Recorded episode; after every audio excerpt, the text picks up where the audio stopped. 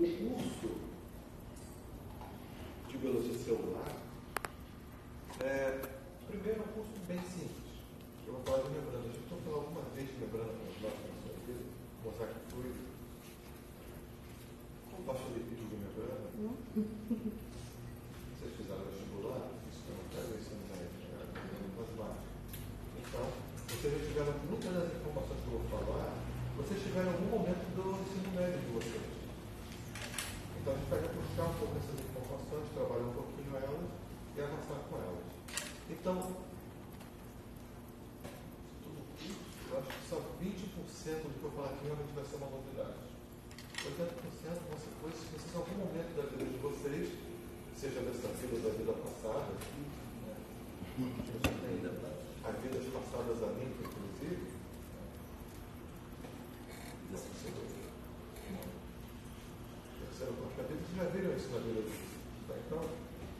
essa é uma grande novidade. Tá? Bom, eu sei que eu tenho um sotaque meio estranho, então se vocês entenderem, podem me interromper à vontade. Tá? Às vezes eu falo bom, me exalto, começo a falar e daqui a pouco estou falando de física nuclear. Eu não sou físico. Tá? Mas a gente vai avançando, né? Na dobra do tempo.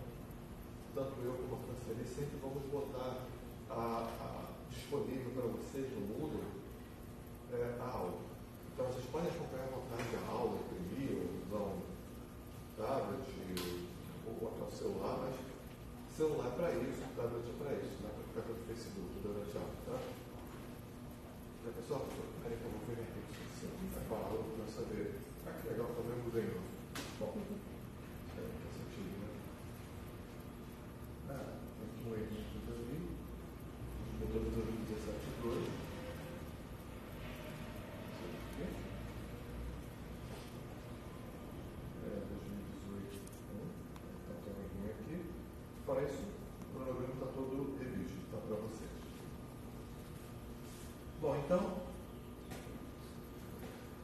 é, tecnologia de alimentos. Uhum. É Legal, tecnologia é bom. Certo? É uma bactéria é uma célula, né? Uma levedura é uma célula, né?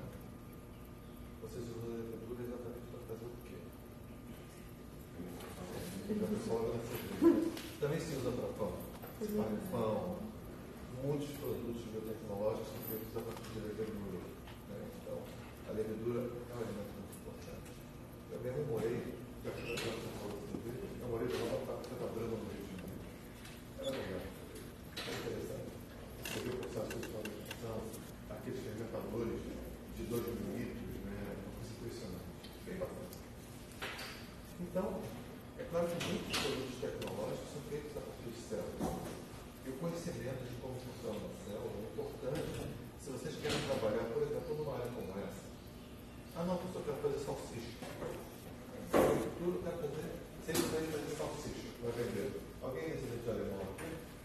fazer só um puxão.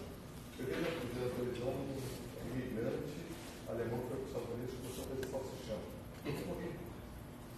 Porque ele conseguiu isso, Ele conseguia fazer uma salsicha, e descobriu uma tecnologia para impedir que ela estragasse. Porque não tinha geladeira.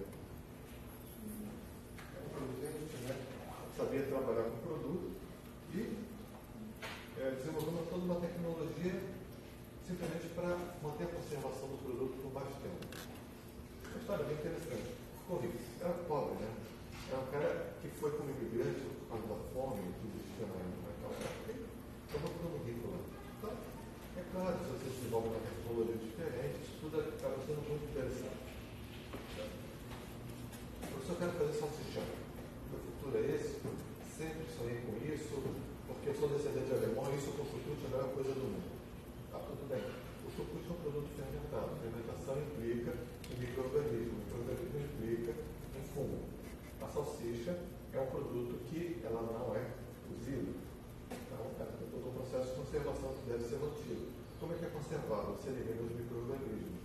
Então, muitas vezes o professor ele fazia defumação. Ele criou a função de defumação para isso. A defumação inativa é como se fosse uma pasteurização. Então, ele conseguia manter o produto ativo por um. Esticado nisso. Ele ficou funcionando como o rei da salsicha de Chicago. Pesquisem isso, é bem interessante. Ele estava sendo preso, apesar de matar uma mulher depois. Usando o quê? Ele acabou sendo preso porque foi acusado de matar uma mulher. Ele morreu na, na prisão, na verdade, foi ele fala. Na verdade, ele não matou a mulher. A mulher que sacaneou ele. Então, é claro, é uma história interessante. E isso implica saber como trabalhar com ele. Então, ciência é um bom produto. Então, por isso que o curso de biologia celular, ele na verdade serve como uma base para várias coisas para você. Você não tem microbiologia depois. E para ter microbiologia, entendo como funciona uma célula. Tá? Já que os micro-organismos são todos células. A gente vai falar isso agora na introdução. Tá? Por isso que a gente, nas aulas práticas, vai apresentar para vocês células vegetais, protozoários, vamos falar de lactobacilos, que se vocês não sabem, o lactobacilo é uma célula, já que a gente está falando de produto alimentar também. Né? E a gente vai falar de é, alguns processos tecnológicos que envolvem alimentos para vocês. Vamos falar também de coisas um pouco mais básicas do, da estrutura de uma célula é, geral. Né? Então a gente vai observar núcleo, aprender a fazer algumas colorações simples. Né? É, vamos analisar células de intestino, já que se vocês pensam em alimentos e o alimento passa pelo intestino, o intestino é feito por células que vão absorver o alimento, então tem que ter um pouquinho dessa estrutura. Né? Aconselho a vocês a. Acho que vocês não têm anatomia. Tem? Anatomia humana tem. Oi? A anatomia humana tem. Tem, né? Tem. Tem uma, vocês devem ter uma, uma boa estruturada no intestino humano, e na verdade vocês têm que entender onde é que são feitos os processos de Só não absorção. nessa fase. Não, não, mas, mas, mas tenham bastante atenção, não, porque é, nem todo produto que você imagina é absorvido logo no estômago, a grande maioria não. Então, às vezes o produto ele tem que ter uma permanência, um trânsito mais longo para ter uma absorção. Como é que se faz isso? Fibra. Né? São os truques que a tecnologia de alimentos acaba usando. né? Uma coisa que eu vou dar para vocês é como se faz uma coloração de uma célula sanguínea. Isso é um pouco fora realmente do curso de vocês. Tá? Mas acho legal. O coração é sempre bonito, vocês falam células. E eu quero que vocês percebam que não necessariamente uma coloração é um processo muito complexo. E não é. Normalmente é um processo bem simples. Tá? Então, a gente vai falar um pouco desses processos. Tá? Bom, nós temos é, um período, uma tabela para a segunda chamada. Tá? Vocês vão perceber no dia 3 do 7, temos para a segunda chamada, né, um período, para que vocês é, possam se preparar. O que eu quero dizer com isso? Isso significa que você me chama se chama Marcela. Marcela. Marcela foi a primeira prova. Não primeira prova, você anda de moto? Não. Não? Eu já quebrei a andando de moto. É. Legal. É. Você andou, resolveu vir na garota da moto, caiu, quebrou as duas pernas e está com parafuso. Você pode vir fazer isso. É. Você se chama? Bárbara. Bárbara. A Bárbara resolveu comer uma feijoada na véspera da prova, na segunda prova, teve intoxicação alimentar e ficou três dias em coma. Meu Deus. Você jovem, Vladimir. Vladimir. O Vladimir, no dia da terceira prova, resolveu praticar asa delta. Falou, não, gosta de asa delta, pulou numa pedra lá na, no, no morro, né, no morro da Cruz, acabou quebrando os dois braços e não pode fazer a prova. Bom, que azar, né? Vocês teriam muito bem fazer as provas. Vocês têm uma alternativa. A segunda chamada. Então nós reservamos, no já até se você quebrou de graça, você talvez tenha que escrever com os pés, né? Então, é, vou separar o dia 3 do 7 a prova. Você faltou a terceira prova, evidentemente você faz a essa prova. A Bárbara, a Marcela, a Bárbara. A Marcela, ela faltou é a primeira prova, então no dia para separar a segunda chamada da própria que se compõe. A primeira só, chamada para né? a segunda. Porque a gente tem um dia para todos. Acredito que é difícil ao longo do semestre falar, ah, você tem um dia livre, mas os professores não têm, porque tem várias disciplinas que a gente estudava. Então nem sempre o dia que vocês têm disponível nós temos. Então a gente agenda um dia que é um dia eh, é, letivo e fazemos a segunda chamada de todos. Tá? Normalmente a gente faz aqui. Se for pouca gente, a gente pode remanejar pelo laboratório. Mas como é bastante gente, às vezes são sete, então vamos fazer na sala de aula. Tá? Então é bem tranquilo. Tá? E até tem um prazo bastante largo para isso. Bom, é se você for para a primeira prova, tem que trazer uma justificativa. E acredita em mim, ir para a não é uma justificativa. Tive aluno que veio com essa para mim. Ah, eu vou viajar. Pronto. É, eu posso comprar uma passagem para os Estados Unidos mas no meio do semestre, né? Já tem muito tempo. Para onde? É para Orlando, Disney. Não. Bom, não foi. Falei, bom, mas eu também não tenho justificativa. Né? Ou você conduz um curso da passear. Ah, o professor vai para. O professor quer ir em Miami fazer compras. Ah, eu não vou dar prova, vou para Miami. Ué, cara, isso é uma coisa totalmente ilógica, né? Miami não é um lugar bom para fazer compras. Já viram Dexter? Legal. Bom, então, é, nós temos, na verdade, ao longo do curso, essas facilidades da gente ter é, um dia para realmente quem necessitar, quem necessitar contar. É claro, se o, o Vladimir quebrou os dois braços e as pernas naquele acidente, ele nem vai poder fazer a segunda chamada, né? É você, na verdade, entra com o conceito mínimo que é um prazo bem mais largo, no caso uma coisa muito grave acontecer, e pode acontecer, né? Então você entra com o conceito de que a gente faz janeiro, fevereiro, uma. Então isso pode acontecer, pode ser interessante. Né? Já estamos falando desse conceito de é uma, é uma prerrogativa para um caso realmente muito grave. Pode acontecer de um aluno ter uma impossibilidade de concluir o curso naquele momento. Tá? Então, é, tive um aluno que ficou grávida foi teu filho lá para. Não dessa marcão, da farmácia. Ficou grávida e foi ter neném lá para o final do semestre. Era evidente que estava em resguardo, não tinha possibilidade de fazer prova, né? Então ela entrou constituir como prerrogativa para fazer a prova no outro momento, fora do semestre. Tá? Então, isso é possível. Tá? Depois você olha bem você vai entregar um, um guia do calor, uma coisa assim. Não? Entre na página da UFS e vejam bem é, os direitos de? Isso é bem importante. Isso é uma possibilidade para que vocês. Existe um guia do calor na página da UFS, tá? procurem isso. Bom, normalmente nos dias de prova, a gente não dá aula prática. Né? A aula prática é sempre depois da aula teórica. Então a gente não dá prova porque tem gente que tenta suicídio, essas coisas, né? Que de prova, poder pensar um pós-prova, essas bobeiras, né? Então, a gente costuma não dar prova até porque a gente sabe que é um pouco estressante fazer prova. Né? Então, a gente costuma dar uma liberada. A prova do senhor é só da parte teórica, da parte prática, é junto com a mesma prova? É, ou são duas provas? É porque, se eu vou dar a parte prática para você, eu falar de tecido vegetal, a gente mostra as estruturas de tecido vegetal, e na prova teórica eu vou falar desenho a célula vegetal. Uhum. Entendeu? Foi viu na prática. Então é uma prova só da prática e da teórica. É por isso que a gente chama de uma prova teórico-prática, que engloba tudo, tá? Normalmente, o nosso curso, ele não tem recuperação, tá? Bom, não haverá recuperação, porque não, os cursos teórico-práticos normalmente são exemplos de recuperação, tá? É, e não é necessário, já está três provas, sendo, uma, sendo essas provas com questões práticas. Então, se vocês têm um semestre inteiro para fazer isso e não conseguem realmente ir bem, e acontece às vezes, né?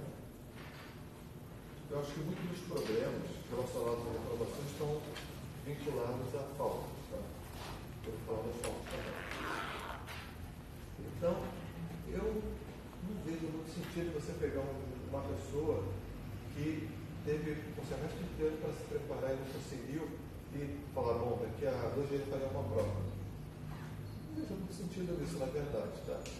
Para é mais estresse necessário a pessoa, no final, já está cansada. No final do semestre, todos nós estaremos muito cansados. Isso é normal, é natural, porque você não faz só da luz da sua. Você tem que, muitas vezes, deslocar de um lugar para o outro. É cansativo. Né? Então, acreditem, não tem sentido, na verdade, uma recuperação. Tá? É, eu acho que muitos dos problemas, na verdade, são relacionados com faltas. Tá? Então, é, nós realmente somos exigentes com a frequência. Tá? Por quê? Bom, primeiro, encarem agora essa fase da vida de vocês como se fosse agora um, uma fase importante. Vocês estão construindo uma carreira. Ao contrário do que muitos costumam dizer, do que se pensa, é uma carreira. É, você vai dizer, bom, eu penso em fazer um vestibular. Você pode pensar, mas não vem como crítica, não precisa. Vocês podem aproveitar a disciplina, se for caso. Então, concluam as disciplinas, porque vocês podem isso muitas vezes de manejar e revalidar as disciplinas. Tá? Então, aproveitem essa estratégia. É, a falta é, é, uma coisa muito descabida aluno, na minha opinião. Tá? Por quê? Bom, esse é o trabalho de vocês. Eu estou aqui também exercendo o trabalho, vocês estão aqui exercendo o trabalho. É, pensem que vocês tiveram uma oportunidade que menos de 10% da população brasileira acaba tendo, que é fazer um curso superior. Bem menos, tá? acreditem em mim é, é uma oportunidade que vocês têm e, e vocês têm que aproveitar. Vocês não estão pagando nada contra aquilo. Por enquanto. Não sei como é que a maré vai virar nos últimos próximos anos. Então, aproveitem e agilizem o máximo possível, tá? porque é possível que a maré vire. Bom, é uma oportunidade única. Tá? É, totalmente gratuito. Não existe lugar nenhum no mundo. Espanhola e na Espanha as universidades públicas são pagas. Nos Estados Unidos existem universidades públicas que custam 20 mil dólares por ano. Então, dependendo do curso, tem curso que dá 60. Medicina, 60 mil dólares por ano.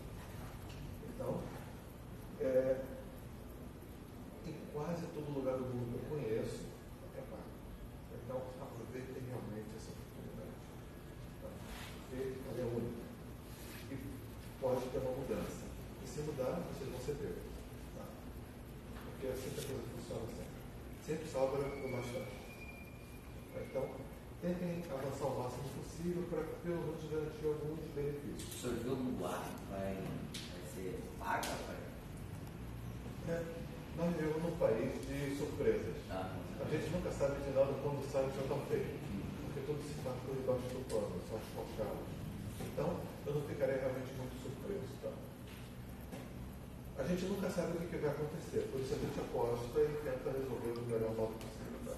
Isso é um grande conselho que eu dou para vocês. O Brasil país muito instável.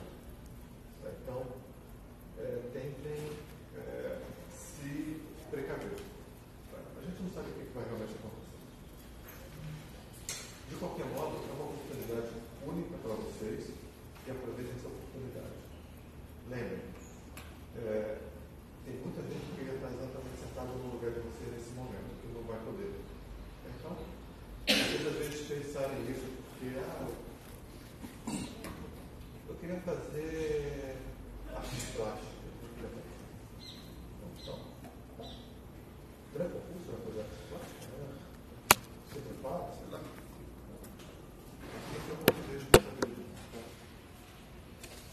Bom, então aproveita essa oportunidade, que é bem importante na vida de vocês, e vocês puderem avançar. Parece que o nome é lição de moral, não é lição de moral, é um conselho. Tá? É, é, bem diferente. A gente sabe que as coisas podem sofrer mudanças é, com essa estabilidade dessa maneira, tá? a, a frequência é bem importante para o curso. É, nós exigimos 75% de frequência. Né? Ou seja, vocês podem faltar 25%. Né? Ah, mas professor, a gente vai ter um encontro do curso e vamos ficar três semanas fora. Bem. Só me comprova isso. Ah, eu vou fazer, eu vou, eu vou para eu vou para Venezuela, né? que a gente vai observar como funciona o tempo aqui na Venezuela. Mas é pelo curso? Não, não é. Bom, se eu estou isso não vai. Mas a Venezuela é tão bonita. Tá, né? Então, se vocês precisarem sair por algum motivo, tem que sair de campo, isso não é problema. Isso aconteceu em alguns outros semestres. Mas, normalmente vocês têm uma comprovação que isso aconteceu, né? O CA, o, o colegiado do curso mandou uma comprovação. Ah, vocês têm um sair de campo, vão ficar duas semanas, três semanas, um mês fora. Tudo bem. Faz parte do, do curso. Né? Isso não é meu problema. É, tudo que vocês precisarem faltar, às vezes um problema de saúde, um agendamento médico, eu, eu posso faltar falta, isso não é problema. Mas, digo, né? Assim como se você precisar faltar a prova, você vai, alguém vai trazer o atestado médico que você quebrou os dois braços, as duas pernas, a clavícula e o uso da bacia. Eu estou escrevendo, né? Então vai parar por aqui. Então é claro que alguém vai trazer o atestado, vai comprovar, né? Como eu disse, e para Disney é uma justificativa válida para mim. A Disney é tão bonitinha.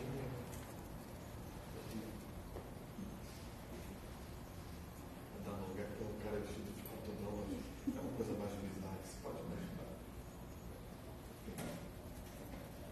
Bom, então, é, o curso, na verdade, ele é bem tranquilo. Tá? E o que eu estou falando para vocês vale para todos os cursos, na verdade. Eu entendo que eu estou sendo cri mas vale para todos os cursos. Tá? É normalmente esse procedimento, todos os professores vão Tá bom? Então,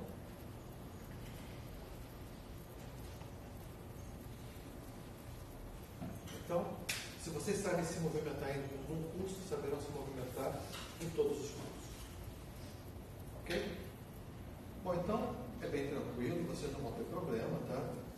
O cronograma, eu aconselho vocês a passarem uma boa vista dele e anotem as datas. Tá? As datas importantes. Por quê? Vocês vão ter semanas que vão ter provas de vários cursos. Então é bom que vocês já se programem né, para essas provas acontecerem. Eu, quando montei meu cronograma, eu sempre como é que o professor de bioquímica montou, como os outros professores, professores montaram.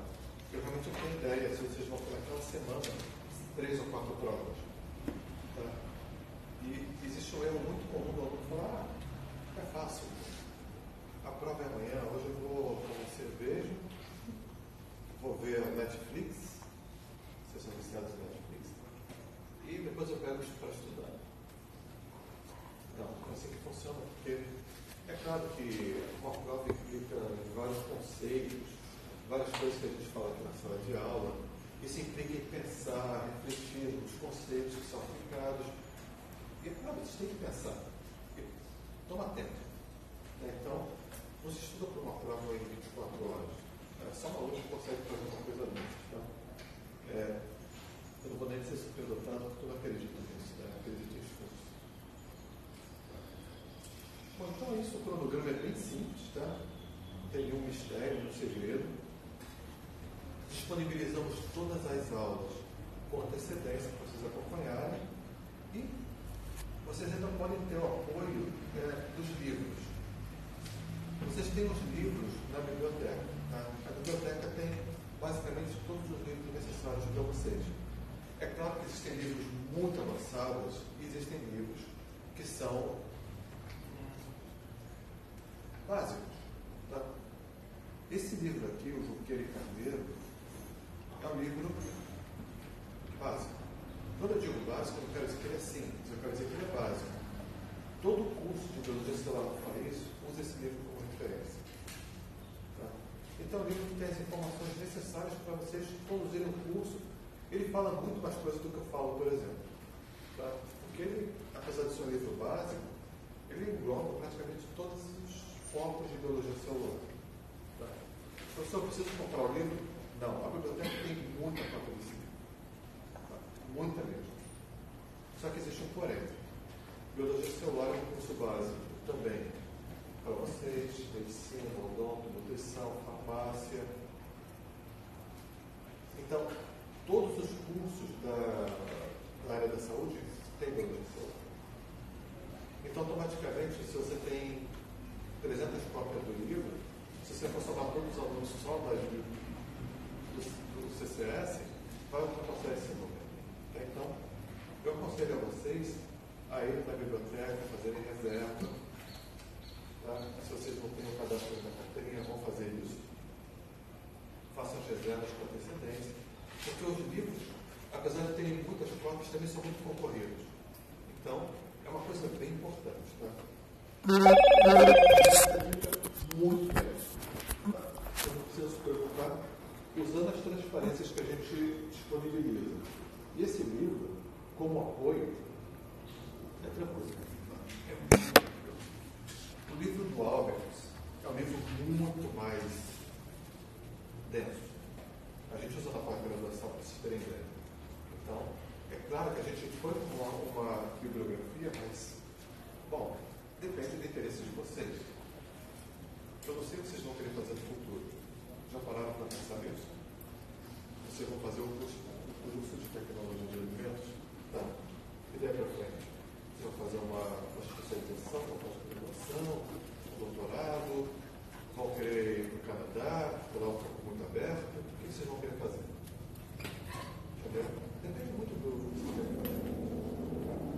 Então, se vocês pensam em avançar mais, talvez esse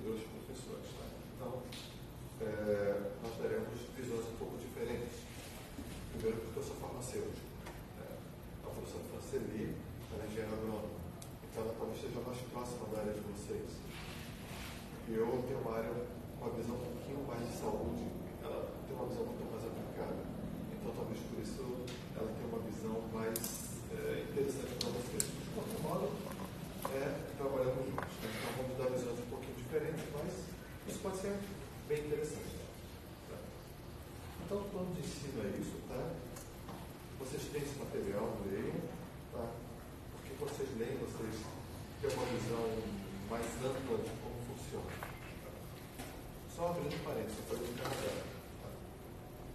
Tá? Se forma. É um lugar muito bem. Mas, evidentemente, tem que saber falar inglês. Parece meio óbvio, né? Então, eu quero mostrar para vocês que muitas vezes a gente é, fala é, de uma necessidade de entender um pouquinho inglês. Porque algumas vezes você vai ver que algumas transparências têm informações em inglês. Tá? gosta de inglês, eu prefiro, na verdade, espanhol, mas é fácil, mas é,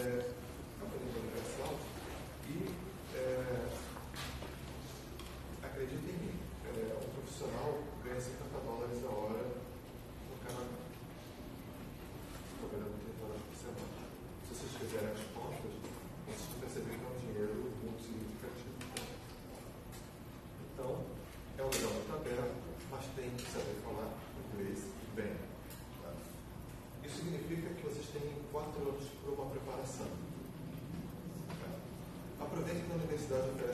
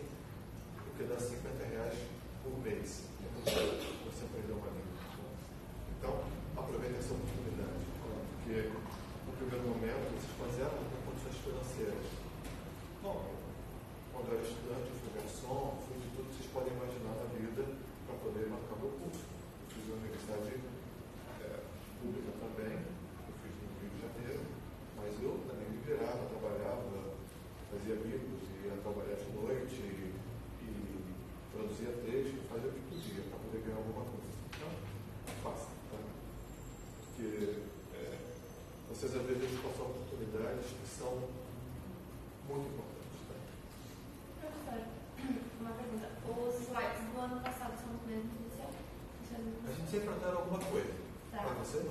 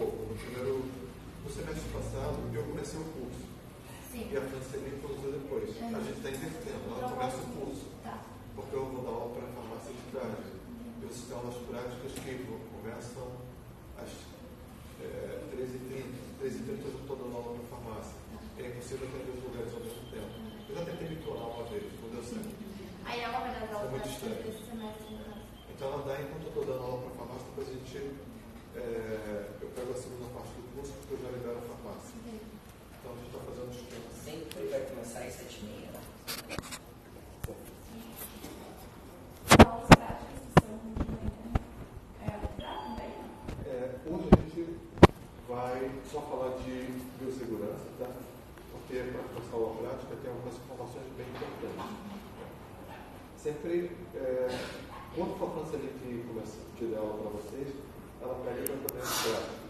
Quando eu der a aula para vocês, eu dou esperar. Então, a gente faz esses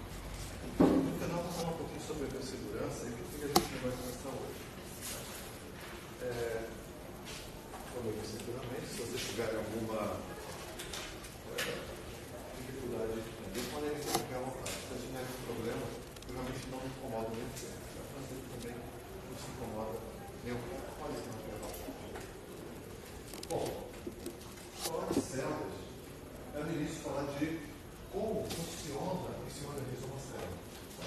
Então, a gente começa falando, essa aula introdutória de células pode parecer muito simples e muito óbvio para vocês como funciona o cérebro. Acreditem, não é. Porque o conceito de célula, por incrível que pareça, é o conceito de um cérebro apenas. É um conceito muito é, se vocês terem uma ideia, você já deve ter escutado a proteína, a forma como muito tempo, o esquema é a Já a para pensar proteína, a porque se acreditava que existia um ser humano dentro de cada espermatozoide.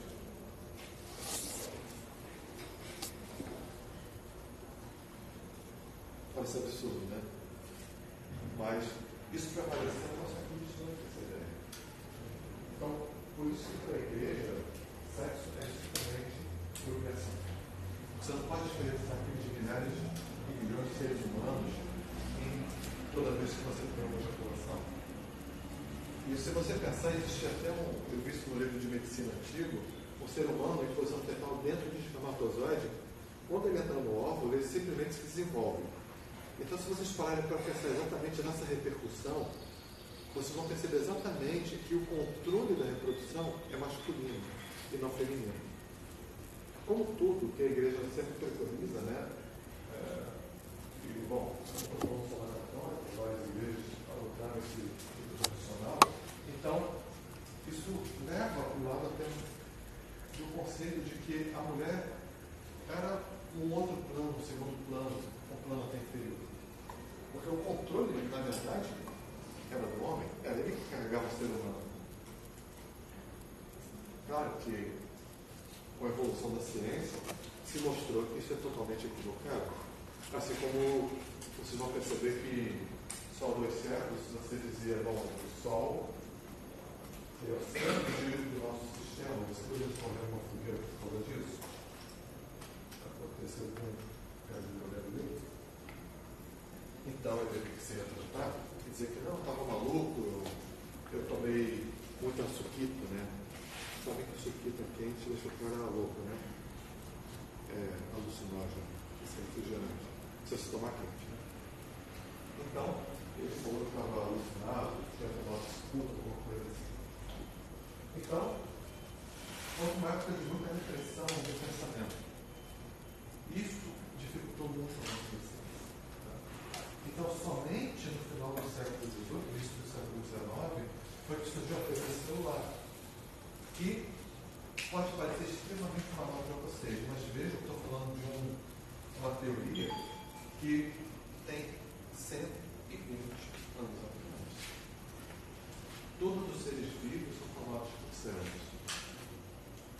Se todos os seres vivos são formados por células, isso significa que a célula é uma unidade que dá forma e função.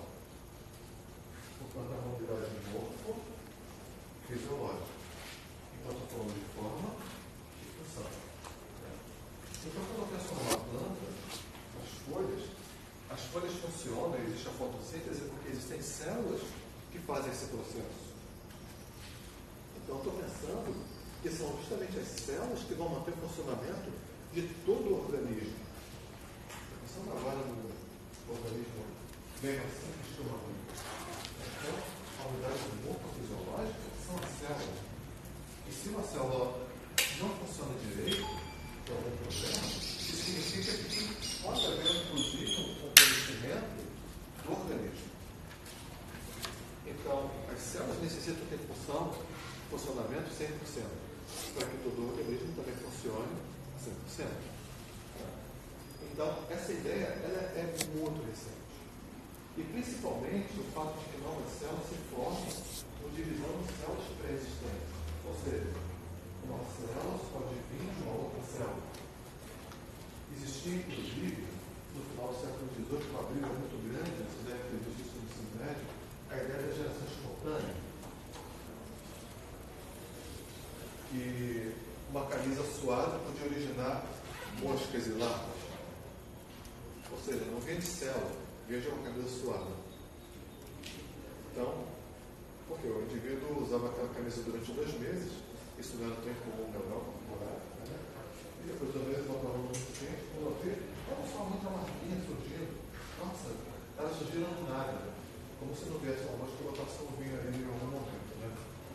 Então, é claro, são equívocos, são equívocos que surgiram e que bloquearam por muito tempo o pensamento científico. Né? Então, houve a ideia da geração espontânea, que foi muito predominante né? num determinado momento, né? na Idade Média, e por causa disso, quando veio o iluminismo, é que essas ideias foram sendo colocadas de lado e se começou a ter realmente um pensamento é, científico. Eu estou falando em 1850 já. Então, é claro que a partir daí essa ideia foi se desenvolvendo se começou a ter o que nós chamamos de pensamento científico. Foi deixado de lado o pensamento filosófico, a mosca, né, na geração espontânea, era um pensamento filosófico, você olha uma coisa acontecendo na natureza, deduz da tua cabeça. né? É, por exemplo, você pode ter deduções que são totalmente equivocadas. Por exemplo, eu posso deduzir que se eu pegar uma motosserra e devastar a Amazônia, derrubar mais de 300 mil alqueires de terra, de matar telha, replantar primeiro, eu estou repovoando a Amazônia. É totalmente equivocado. Então, é claro que muitas dessas teorias filosóficas eram muito equivocadas. O indivíduo tomava uns copos de vinho, tinha uma brilhante tradução. E aquela passava seu pensamento da época. Muito equivocado. E o pensamento científico demorou muito para se firmar. Tá? E quando surgiu a teoria celular, foi muito combativo. Porque existia a ideia da geração espontânea. Muita gente não acreditava que uma célula pudesse vir de outra célula. Aí, cadê a célula que estava ali? Eu vejo a lava. Eles não conheciam as células. Eu vejo a lava surgindo. Bom, então ela veio do nada. Ela não veio do nada. Veio de um ovo. O indivíduo já tinha muitos ovos na camisa dele, porque usou durante muito tempo. Então, é claro, o pensamento científico levou muito tempo para prevalecer. E é claro, foi, na verdade, uma mudança geral de, de diretrizes né, de pensamento, foi que o, a ideia científica começou a evoluir. E só a partir daí realmente deu impulsão a todo o processo de desenvolvimento, que veio com a Revolução Industrial. Demorou muito tempo para isso acontecer. Por isso que a gente costuma dizer que a Idade Média foi de trevas.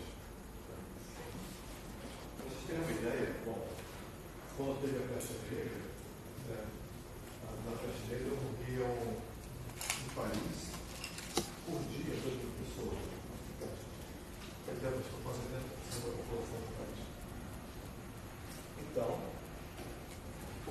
uma contaminação, né? Não era uma contaminação. A pessoa trancava em casa, fechava todas as janelas e ficava com o doente, olhando para a cara do doente. Claro que aquela contaminação em algum momento ia passar para você, ia pegar, disseminava para toda a família, era evidente. Mas isso porque não existia um pensamento científico. Mesmo os médicos da época não sabiam como resolver, porque eles não eram muito científicos. Né? Tanto é que você, eu ia fazer uma cirurgia em você, você tinha um membro necrosado, né? Eu cortava o teu braço, chegava, lavava a mão, ia, ia o dente desse jovem, depois eu pegava, ia tirar um, um cisto dessa jovem, tudo numa sequência. É, passava só um falei, não. Isso morreu de infecção, não existia realmente o conhecimento básico das coisas. Com a implantação do, do, do pensamento científico, isso tudo teve uma mudança muito grande. Se começou a perceber que as células são elementos muito importantes para o desenvolvimento e formação do organismo. Né? E é claro, hoje em dia a gente sabe que a partir de uma célula ovo, vocês podem gerar múltiplos organismos. E esses organismos se desenvolvem todos a partir de uma única célula. Ora, daí, a todo o precedente de clonagem de organismos, de vocês produzirem, é, como a Embrapa faz, né, de vocês, organismos geneticamente modificados para a produção de alimentos. Basta que se modifique uma célula. E aquela célula pode ser propagada e gerar múltiplos organismos. Bom, falando de organismos, é claro que muitos desses organismos se tornam comerciais. Tá? É, feijão carioquinho, por exemplo. Vocês acham que esse feijão existe na natureza? Existe na natureza? Ele foi um elemento desenvolvido. E hoje em dia é um produto que se comercializa bastante. Né? É, muitos dos alimentos que nós conhecemos hoje nunca existiram na. Foram frutos de ou seleção genética ou manipulação genética. Seleção genética é vocês selecionarem até chegar naquele produto. É feito durante muitos anos, por isso que os trancos vai ser muito rápido. E eu conheço um pouquinho de célula, para conhecer as características genéticas. Então, falando de todos os alimentos, então é claro que muitos desses produtos tecnológicos, eles vêm do conhecimento de como vocês mexerem com as células. Ok? É, dizer, né, da cenoura, que talvez seja o exemplo mais interessante, que até o século XVIII se conhecia a cenoura na população que existe atualmente. Sabe isso? A cenoura laranja. Essa cenoura com alto teor de carotenoides, que dá essa coloração alaranjada, na verdade foi desenvolvida para homenagear a rainha da Holanda. Vocês não sabiam disso, foi desenvolvido pelos holandeses. Só que ela ficou tão bonita que acabou disseminando. Hoje em dia você não acha mais a cenoura nativa, né? é, uma coloração esbranquiçada. Ela não era laranja. É claro, laranja, porque a bandeira da Holanda é laranja. Só por isso. Tem uma coisa com beterraba, tem uma beterraba branca que é muito pouco conhecida, mas é que tem mais teor de açúcar. E é que é mais usado na Europa, na verdade, para produção de açúcar, que é feito de beterraba, não de cana. Então, muitos desses produtos tecnológicos eles têm uma importância muito grande. E se vocês têm uma folhinha da beterraba, vocês podem propagar a beterraba inteira. É só saber trabalhar com as células. Né? Muitos de vocês fazem isso quando fazem enxertos né, para melhorar a qualidade do vocês implantarem células numa estrutura que vai carregar aquelas células. Então, um enxerto, às vezes, para produção do, do caqui, que é um produto enxertado que tem boa qualidade. O nativo geralmente nunca tem muito boa qualidade. Muitas frutas têm, na verdade, esse Então, isso significa que, hoje em dia, a produção de alimentos, e eu olho muitas frutas, tá? e eu vi que a Espanha é uma das maiores produtoras da Europa de, de frutas, é, existe um controle de qualidade muito grande. Existe uma seleção genética muito precisa. Né? É, por exemplo, uma fruta azeda não tem mercado. Então, é muito importante conhecer justamente é, as bases genéticas daquele alimento. Né? Porque imagina você vai comprar uma. Isso tem laranjas de mesa, você come depois da refeição, e a laranja. São duas laranjas totalmente distintas. Aqui no Brasil, a gente usa as duas para tudo. Não. Então existe o que se chama de laranja mesa que é aquela que vocês estão no mercado que é muito cara porque eles importam. Né? Se fosse produzido aqui, não seria tão caro. Olha para essa Bahia, né? Então, aquilo é uma fruta geneticamente selecionada. Você nunca vai achar uma fruta daquela azeda, porque ela é selecionada para isso. Então, você conhece, na verdade, um pouco da sistemática genética desses alimentos. Então, você seleciona os melhores genes assim que eu trabalho com gado, seleciona um gado bovino, mas é das características que ele tem. É massa muscular, peso, é, capacidade de tração. Então, você tem critérios de seleção.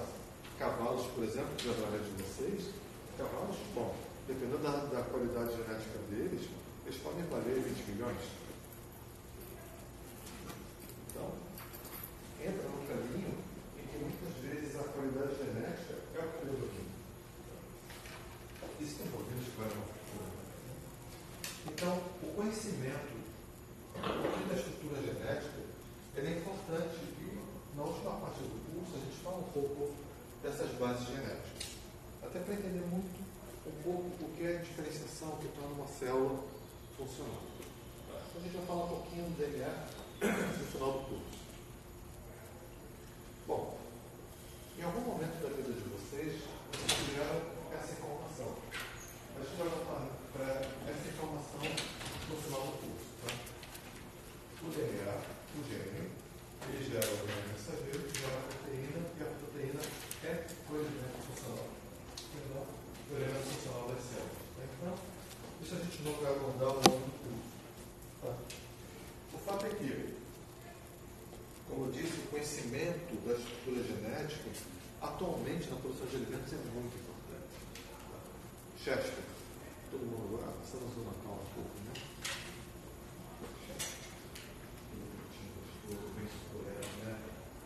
Existe algum frango que tem essa característica na natureza?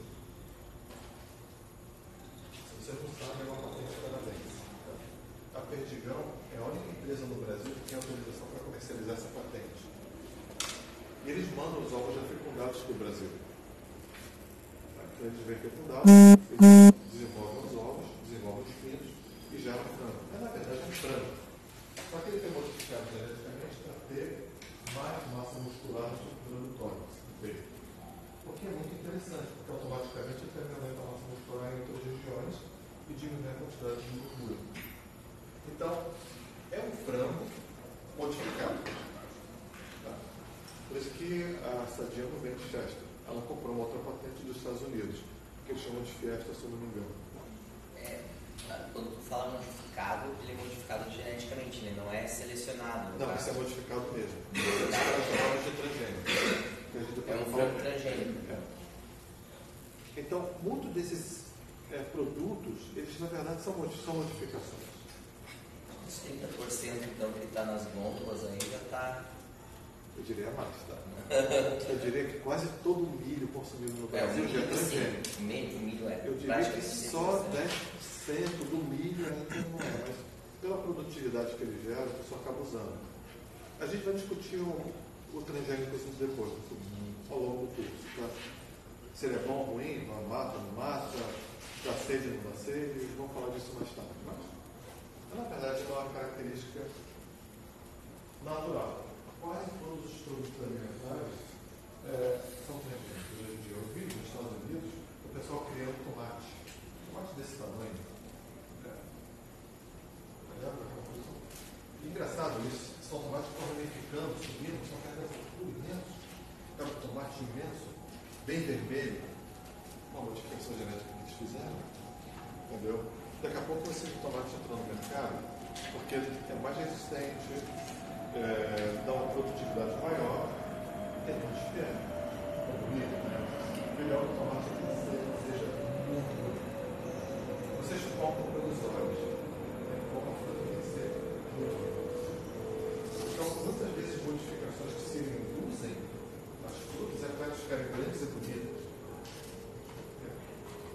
Antigamente, quando se fazia somente a seleção genética, as frutas tinham gosto de plástico quase, né? não tinham gosto de nada. O que não acontece mais, o morango hoje em dia, ele está sendo alterado na Europa. você- É muito raro achar um morango de baixa qualidade. Bom, é... esses azeites vão para a fábrica de iogurte, entendeu? que não são adoçados. Mas aquele bonito, que vai para consumo, aquele ali é perfeito. Então, existe realmente um critério muito grande na seleção e na modificação genética dos alimentos. Por isso que para vocês entenderem, se eu não de vocês, um pouco dessa, desse aspecto é bem relevante. Tá? E a gente vai falar um pouquinho um pouco de vocês. Bom, então, o, o gene, ele gera proteínas, né? É, os genes podem gerar muitos RNAs, a gente vai falar disso, não se preocupe, e geram proteínas em grande quantidade. E quando olha uma célula, é sempre a proteína que vai exercer uma função na célula. Dentro das células, são as proteínas os elementos eh, funcionais. Bom, isso quer dizer que normalmente, dentro das células, eh, uma determinada função vai ser feita por uma proteína. Por que, que a fruta é mais doce? Porque produz mais açúcar. Por que, que ela produz mais açúcar? Porque metabolicamente ela vai produzindo mais carboidrato, até o ponto que ela gera mais frutose. Ela tem que ter enzimas que façam isso. E essas enzimas podem ser modificadas geneticamente para ter um nível maior. Portanto, a fruta é mais doce. Vocês já viram que tem agora o melão, né? Porque antigamente quem comprava melão aqui no Brasil sempre olhava o melão bonito e quando cortava e comia já se decepcionava muito, né? Agora eles conseguiram criar uma. Eu não sei se ele é modificado ou selecionado, porque eu nunca realmente fui atrás. Mas aquele melão agora que eles chamam de. Não tem. É, acho que é isso, que você. Quase toda a produção, pelo menos que eu já vi, quase toda a produção na leitoria de açúcar de muito maior. É o mesmo melão. Então acredito que seja uma modificação ou uma seleção. Então, é claro que quem é esperto e percebe essas, essas nuances pode melhorar o produto. E a indústria de alimentos tem que saber como, às vezes, induzir a produção de uma proteína para que essa proteína gere uma alteração no produto. Como, por exemplo, botar mais açúcar, mais frutose. Que docinho. Vocês falam, pô, ele é bom, ele é doce. Na verdade, uma modificação pode ser muito pequena. Uma enzima que aumenta a produção. Bom, então, as é, enzimas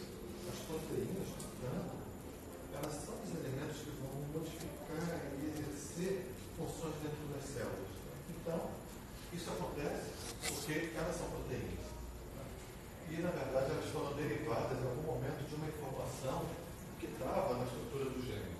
Né? Então nós somos o que nossos proteínas nos fazem ser. Acho que você é o garoto mais alto da turma, né? Qual a sua altura, jovem? É você mesmo. Dick Ray. Dick Ray. Ah. Pode falar. Qual a sua altura?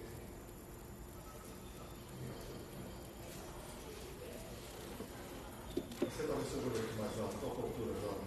Você. Eu? É. Não sei. Não? Tem que colocar aqui, ó, para eles vão te medir todo, né? Então, 1080. Tá? Fala isso porque algumas pessoas são mais baixas, algumas pessoas mais. Algumas pessoas são mais altas e outras mais baixas. A gente sabe que isso é um aumento da proteína, um hormônio de crescimento. Eu tive uma aluna que era tinha deficiência visional.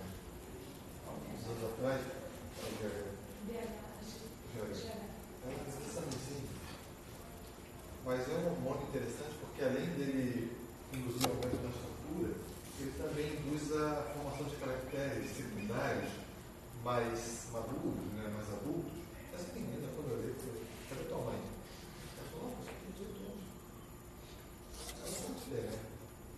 Porque fica com. Acho que é muito utilizado. Né? E ela me disse depois que ela tinha deficiência no hormônio, estava fazendo tratamento. E hormônio é só numa janela de tempo muito curta. Né? É, Depois de 17 anos não adianta realmente fazer muita coisa. Não, tudo bem. Então, a gente sabe, por exemplo, que um hormônio pode modificar a estrutura de uma pessoa. Então, muitas vezes, o hormônio de células se baseiam em duas ou três proteínas muito importantes. Isso pode modificar todo o organismo.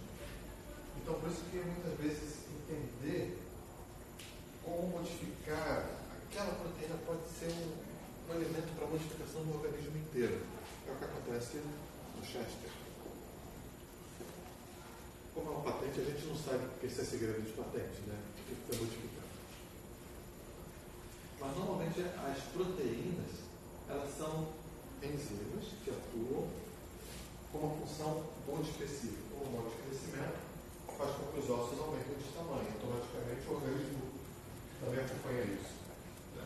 E, é, alguém tem irmão adolescente aqui? Adolescente é pior. Filho é pior, você não pode botar na caixinha e jogar no rio, né? Às vezes dá vontade. Tem, tem que ficar. Os filhos são presentes de Deus. Acho que às vezes dá vontade de devolver o presente. Então, é, não, isso não é uma brincadeira, é uma realidade da natureza humana. Então, é, o adolescente é engraçado, porque justamente o hormônio age numa janela de tempo entre 12 a 14 anos, em que eles são todos desconexos, porque os ossos longos crescem muito rapidamente. Né? Então a perna fica grande, as meninas ficam pernudas. Né? E é engraçado porque os braços ficam grandes e o tronco ainda não cresceu. Então elas ficam desequilibradas. Então acontece muito, muito no estudo. Não sei se já identificaram que o GH, ele se dissipou, essa ideia de tomar o hormônio do GH se dissipou muito em academias e em pessoas de mais idade. É, os hormônios do GH. Então, se eles são mais preciosos. É. Se acha, isso não é científico. Científico pode também ter um efeito na massa muscular. Isso não é científico, não é comprovado. Assim como 95% das coisas que se dizem na academia também não é comprovado. É porque você é maluco. Simplesmente por isso. É, nitidamente a estrutura dele óssea é. É densa, né? é. Então, Você pode ter uma massa densa se você tem um- uma atividade de muito impacto. É, Quando eu quebrei a perna de moto, eu saí andando. Eu corria muito, proteína, eu estava sem comunhar. Então os ossos da perna eram bem duros. Então quando eu rompi esse osso aqui, da canela, eu saí andando e depois senti que inchou um pouquinho, fazer uma agulha que eu estava quebrada. Mas eu acho que não precisa não falar. Não se preocupe com a vida da outra. Normal. O osso pode ficar muito duro dependendo do impacto que você tem no osso. Então, a estrutura óssea ela fica muito densa se ela é muito exigida. Se ela é pouco exigida, Mas isso nas primeiras fases da vida. É claro que o hormônio, e particularmente os hormônios esteroides, têm uma função muito importante nisso. Tá? É o que acontece na menopausa com as mulheres. Entram na menopausa, diminui a progesterona, isso diminui também a absorção do, do cálcio para o osso. Tá? Então, é claro que a grande estratégia é você se preparar para isso. Mas existe a andropausa também, tá? Então, você tem que se preparar para isso. Então você tem que aumentar a massa muscular ao longo da vida. Porque você sabe que você vai perder em algum momento. Então você tem que se preparar para as perdas que virão com a idade. E muita gente não se prepara, né? Sabia que na França, depois de cada refeição você come mais juntos, compra-se de queijo. Então, é claro que vocês realmente não ligam muito para isso. Mas é uma coisa importante. Porque você se prepara, na verdade, para o momento que você vai ter uma perda significativa. Bom, então, essa história do GH é história do cara que tem tanto whey proteína, dá para alimentar quase a África inteira, né? O cara que mais whey proteína, que se colocou na pandemia, alimentaria acho que a África inteira. O cara come antes, come depois, come durante, come durante o dia. Bom, você vai esquentar tudo né? Não tem muito sentido. Eu posso contar algumas experiências de academia que são muito engraçadas.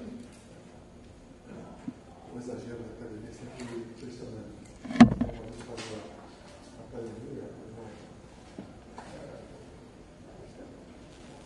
sabe que essa vitamina é boa? Eu não, por quê? Eu vou no banheiro, começo a urinar, o bicho está até verde. Tão bom que é. Aí eu falei, verde? Falei, pô, se fosse tão bom, olha só. Aí fui olhar, cobre. Tinha cobre na, na, na composição. Para perceber que está escrito no salimento que está urinando cobre. Você não urina? Se ele está urinando, eu imagino que ele não está urinando junto. Ou seja, duas gramas de vitamina C, bom, você vai precisar de 120 miligramas durante o dia. Você não vai saber mais do que isso. Onde foi o excesso? Entendeu? Então, esses exageros são muito loucos. Então, por isso que é maluco que tá Porque eles falam assim, cara. Então, é realmente muito louco. Mas, enfim, é, dá muito trabalho. Você tem coisa para discutir. Tá? Bom, então, é, normalmente as proteínas vão exercer uma função e essa função faz com que a célula é, se estruture e funcione.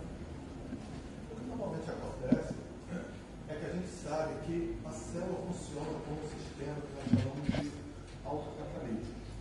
Ou seja, se você tem uma célula e vocês têm células que vocês compram que fica na prateleira do supermercado, são leveduras que eu falei ainda há pouco, ela está na prateleira do supermercado. O que, que ela precisa para? Ah. Então, basta que exista uma pequena fonte de aminoácidos. Esses aminoácidos podem ser, se converter em proteínas. E essas proteínas, as enzimas, atuam fazendo com que se gere, a partir de nucleotídeos simples, DNA e RNA. O DNA e RNA faz com que as proteínas sejam, os aminoácidos sejam produzidos em proteínas. Isso vira um ciclo ininterrupto. Se vocês têm, já fizeram iogurte em casa, por exemplo? É o melhor exemplo desse processo. Né? Você coloca uma fonte de carboidrato para dar energia, uma fonte de aminoácido e uma fonte de nucleotídeos. Chega um ponto que vocês têm tanto, tanta bactéria que vocês jogam fora 1% daquilo porque vocês não vão conseguir é, comer. Isso é um exemplo muito claro de que é uma tecnologia muito simples de ser conduzida. Muito, muito simples. Aqui já produzi algum, sabe bem disso. Expandir organismo é muito fácil. Basta dar o aminoácido, o nucleotídeo e um pouquinho de açúcar para ele evoluir. E, como ele já tem um pouco de DNA, ele vai converter os aminoácidos em proteínas. E as proteínas vão converter os nucleotídeos em DNA. Ou seja, novos a expandir. Então, manter células vivas é muito simples. Quem já fez iogurte em casa vai ter essa percepção de como se pode expandir uma célula. Basta vocês darem os elementos certos. aminoácidos, existe aminoácido no leite, existe no leite, nucleotídeos, dados nucleotídeos no leite e açúcares. Como são lactobacilos, eles vão usar a lactose, que é o açúcar leite. Depois a gente fala sobre a loucura da lactose, né? Eu posso comer lactose, eu não posso nem ver a lactose que eu posso que legal. Depois a gente falar sobre a lactose, glúten, essas palhaçadas todas que em dia, que todo mundo é alérgico à lactose, glúten, a ar. Outro dia o cara estava na rua passando, o cara me oferecer um sorvete. Não tem lactose, não tem glúten, não tem açúcar, eu falei, o quê? Artesanal, eu não quero artesanal. Eu quero com lactose. Então, essas loucuras existem hoje em dia. né? Mas enfim, a gente vai abordando isso ao longo do. Então, manter uma célula é muito simples. Uma célula vegetal, vocês já fizeram esse experimento quando eram jovens, colocar no feijão um algodãozinho com água. É muito simples manter célula. Para expandir célula é muito simples. E veja que se a gente pode alterar geneticamente essas células, ou fazer uma seleção delas, vocês podem produzir o organismo vegetal tem características que interessam. Bom, Quando eu falei da Saccharomyces, você está certa? Ah, eu não sei se a primeira função dela realmente fermentar cerveja ou fermentar o pão. Mas hoje. Mas hoje em dia, o que nós temos no mercado são, é, chama levedura, ou fungo, são leveduras selecionadas e modificadas geneticamente. Então, se você pega essa que você vai usar para fazer a pizza, ela não serve para fazer a cerveja. Eu já tentei fazer isso quando era jovem, não deu certo. Quando a gente já faz experimentos, né? A gente fica na banheira, ela produz muito livro. CO2, né? Exatamente. papel produz muito CO2. Se você for fazer cerveja, explode todas as garrafas. Exatamente, porque ela não tem fermentação alcoólica desenvolvida. Uhum. Porque você tem na fermentação a produção dos gases e a produção do álcool, e os dois juntos. Então são leveduras selecionadas para fazer só fermentação com produção de muito gás e muito pouco é, álcool. Quando não faz o álcool, automaticamente não quebra também o açúcar. Então por isso não é próprio. É claro que você tem levedura para fermentação para fazer essas cerveja, mas é um outro levedura diferente. Às vezes você consegue selecionar naturalmente, né? Aquele, aquele pão, aquele pão que é feito, acho que é pão italiano, engano, que, é, que é feito. Levana, né? Hã? Levana, eu acho que é o nome. É, ele, você pega o trigo e com, com o passar do tempo vai alimentando ele com trigo Sim, e claro, porque usa o carboidrato do trigo para. E vai, alguma levedura cai ali dentro e você pronto. Só que às vezes pode ter um pão meio acético, um pão né, meio, É. meio alcoólico, assim. Mas isso, isso demanda um pouquinho de conhecimento, sabe? Nos Estados Unidos tem uma padaria em Nova York que o cara conseguiu, um padeiro, Uhum. ele ia trabalhando, fermentando, ele fazia uma fermentação natural, ele conseguiu isolar um tipo de é, levedo na fermentação do pão. E é um pão muito conhecido lá porque ele tem um tipo de fermentação que é muito peculiar, que deixa o pão muito fofo e muito crocante. Eu não comi, não conheço, mas eh, a história é muito interessante porque ele acabou patenteando aquilo. Ele desenvolveu a padaria dele através desse processo natural, ele foi desenvolvendo. Mas era um, parecia que era um cara que entendia um pouco, estudioso, ele conseguiu isolar o levedo.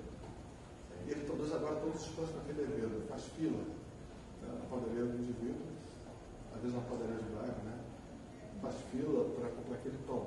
E tem uma característica, ele é um pão muito saboroso. É o que o pessoal diz, eu não provei. Um dia eu vou lá só para provar o pão. Ah, vamos lá para provar o pão. Vou. São coisas legais, porque às vezes o indivíduo, num toque de sorte, ele consegue um bom produto. Foi o que aconteceu com ele. Na verdade, para esses organismos vivos é muito simples. Basta que vocês deem o que eles precisam. E um pouco de alguma coisa que gera energia para eles. Por isso, quando vocês compram o está de trabalhado, vocês colocam um pouquinho de açúcar na água, no leite, dão uma aquecidinha, colocam o levedo, mistura e pronto, ele volta à vida e, né, e começa a fermentar. Você tem que dar um pouquinho de Ele precisa de energia para iniciar o processo. Então, normalmente as células são muito simples de serem manipuladas.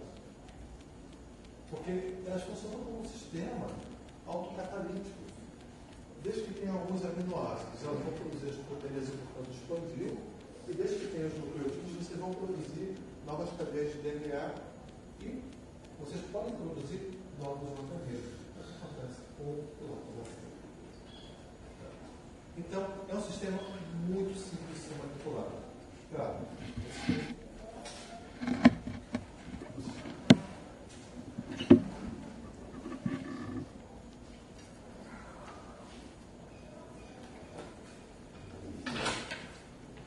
tecnologia de alimentos, Aham.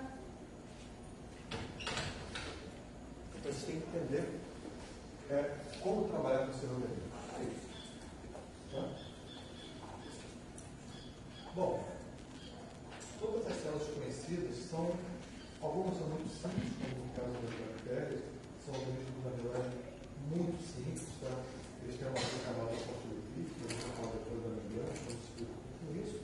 Então, eles são constituídos invariavelmente por lipídios na sua superfície. Então, dá para perceber que o lipídio é um elemento muito importante quando vocês pensam em manter uma célula. Por isso tem gordura. Então, se vocês pensam em expandir um organismo, ah, vou botar no meio é, sem gordura nenhuma. Bom, só não pensa, precisa de gorduras. É, é normal que a membrana use gorduras para poder se manter. O lipídio é gordura, é ácido Então, sem isso você não cresce. Tá? Então, às vezes temos erros de achar que as células são como vocês. É light. Mas eu meio light. Não, só precisa de gordura. Bastante. Bom, então com isso a célula vai é, organizar sua membrana. E essa membrana vai ter uma dinâmica muito grande. A gente fala de membrana, então, realmente, nem se preocupe com isso, isso vocês vão ver depois. A membrana tem uma dinâmica muito grande. Tá? E a, a membrana das células é, na verdade, a principal responsável pelo que entra e pelo que sai da célula. De novo, a gente vai abordar isso depois. Tá? Então, é através da membrana que as células incorporam os açúcares, os aminoácidos, é claro, vários rios como sódio, ah, isso tudo é necessário para a célula funcionar. Tá? Então, as células necessitam organizar primeiro a sua membrana para depois controlar exatamente o que entra o. Então, a célula se organiza, forma uma nova célula, ela divide, gera uma outra célula que vai ter a mesma característica, o mesmo comportamento, a mesma resposta, e vocês começam a gerar uma estação celular. Como quando vocês fizeram quando colocaram, por exemplo, de feijão no algodão, colocaram um pouquinho de água. De onde vem a gordura? Feijão. O grão, na verdade, é reservatório de aminoácidos, de açúcares, proteínas e de gordura. Ah, feijão tem gordura? Tem. Todo grão tem gordura. Todo grão tem gordura. E a natureza essa gordura é importante para desenvolver a planta. Então, é por isso, que a gente extrai o óleo da soja, né? Por isso, que a gente extrai o óleo do milho, porque eles têm gordura. Essa gordura é natural. Vai servir para formar fosfolipídios de membrana no futuro e formar uma planta cada vez maior. Bom, então, é baseado nisso que vocês podem manipular organismos muito facilmente. Pensem em fazer iogurte em casa. Quem nunca fez pode começar a fazer essa brincadeira de comprar uma, uma, uma potezinho de iogurte, qualquer marca, certo? Porque as células estão ricas e coloca um pouquinho de leite. Você dá uma aquecidinha, deixa no morninho, coloca e deixa em cima da geladeira dois dias. Ver uma biomassa celular se formar ali. A coisa.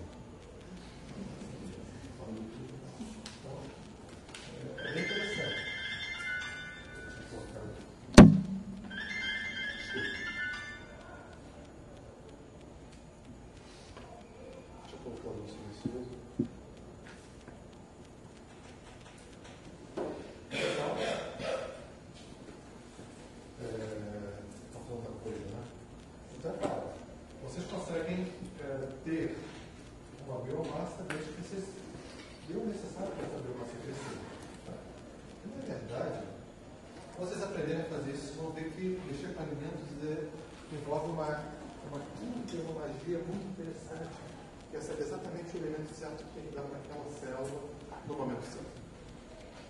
Ok? Então, vocês já começam a manipulação de alimentos fazendo a experiência do iogurte em casa. Bom, é claro que quando a gente fala em células, nós estamos falando de é, leveduras, nós estamos falando de bactérias, todas são células. Então existem vários tipos de células, cada célula tem sua identidade, sua característica. Se eu penso numa levedura que fermenta só o pão, eu estou pensando numa célula que tem uma característica específica. Se eu penso numa levedura que vai fermentar o álcool, o, é, o malte para fazer pessoa até whisky agora, né? whisky, ou, a cerveja, então falando de uma outra célula que tem uma outra identidade genética, que vai ter uma modificação desses genes para aquela função. E hoje em dia é muito tecnológico. Então, a área de vocês avançou enormemente no mundo. Tá? Então, é uma área com muitas possibilidades tecnológicas. E é claro, bom, a gente pode ir de organismos muito pequenos como microplasmas, bactérias, aqui mais uma bactéria, tem vários tipos de bactérias, e eu garanto para você que a gente não conhece a décima parte delas no mundo. A gente estima que conhece só 10% das bactérias que existem sobre a Terra. Tá? Por isso que muitas vezes vemos malucos de fora e ficam jogando a terra, levando uma pastinha de terra para fora do Brasil. E você pensa, ah, ele é maluco. Não é maluco, ele levando bactéria. Isso é verdadeiro lei, inclusive, está proibido por lei.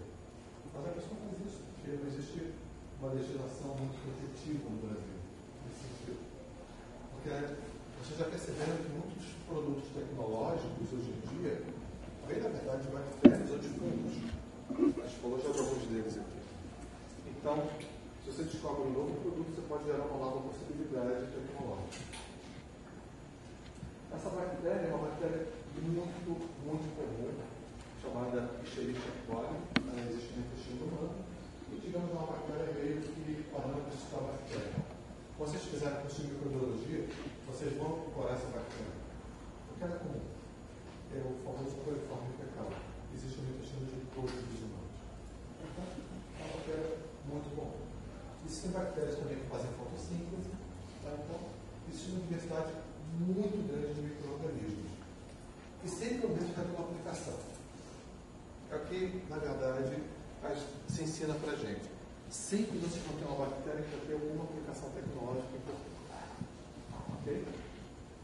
Bom, então, todas as bactérias vieram, na verdade, evolutivamente. Bom, não vou falar de evolução porque é o foco da nossa conversa, mas todas vieram a partir de uma bactéria primitiva que evoluíram, gerando novas bactérias, e algumas evoluíram até formar seres como eucariotes. Né? Então, é, na verdade, somos todos descendentes da mesma célula. Bom, é claro que isso implica uma é, complexidade genética. O seu DNA é muito mais complexo do que o de um nosso, né? É muito mais complexo do que o de uma bactéria. Então, nós temos atividades muito mais complexas. É claro que isso implicou numa é, alteração do gene. E é claro que no seu eucarionte, quando a gente entra no Homo sapiens, a quantidade de genes é muito grande frente a uma bactéria, né? um plasma, por exemplo, ou a bactéria pylori. Então, a quantidade de genes é muito, muito, muito Porque isso implica, na verdade, em complexidade.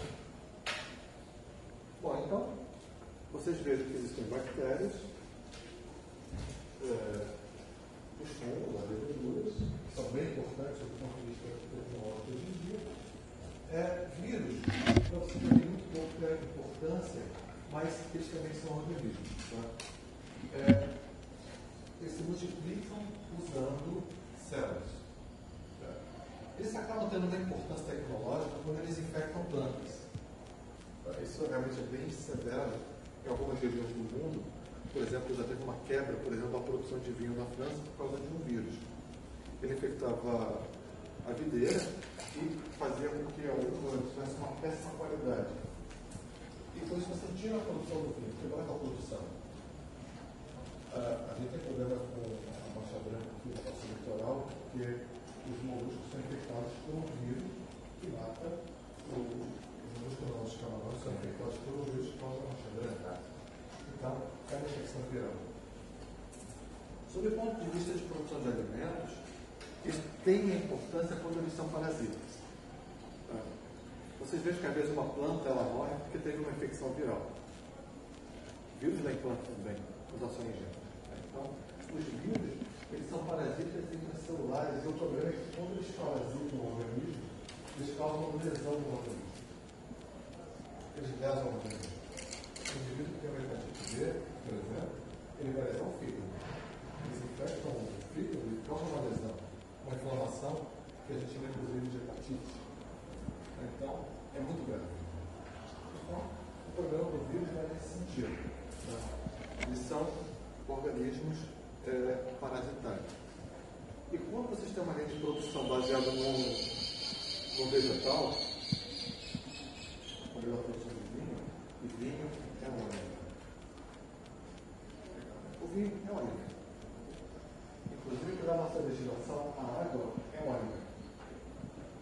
Então, vocês têm uma produção baseada em planta, a própria é, vinho, se querem produzir grãos, milho, soja, uma infecção viral pode ser fatal.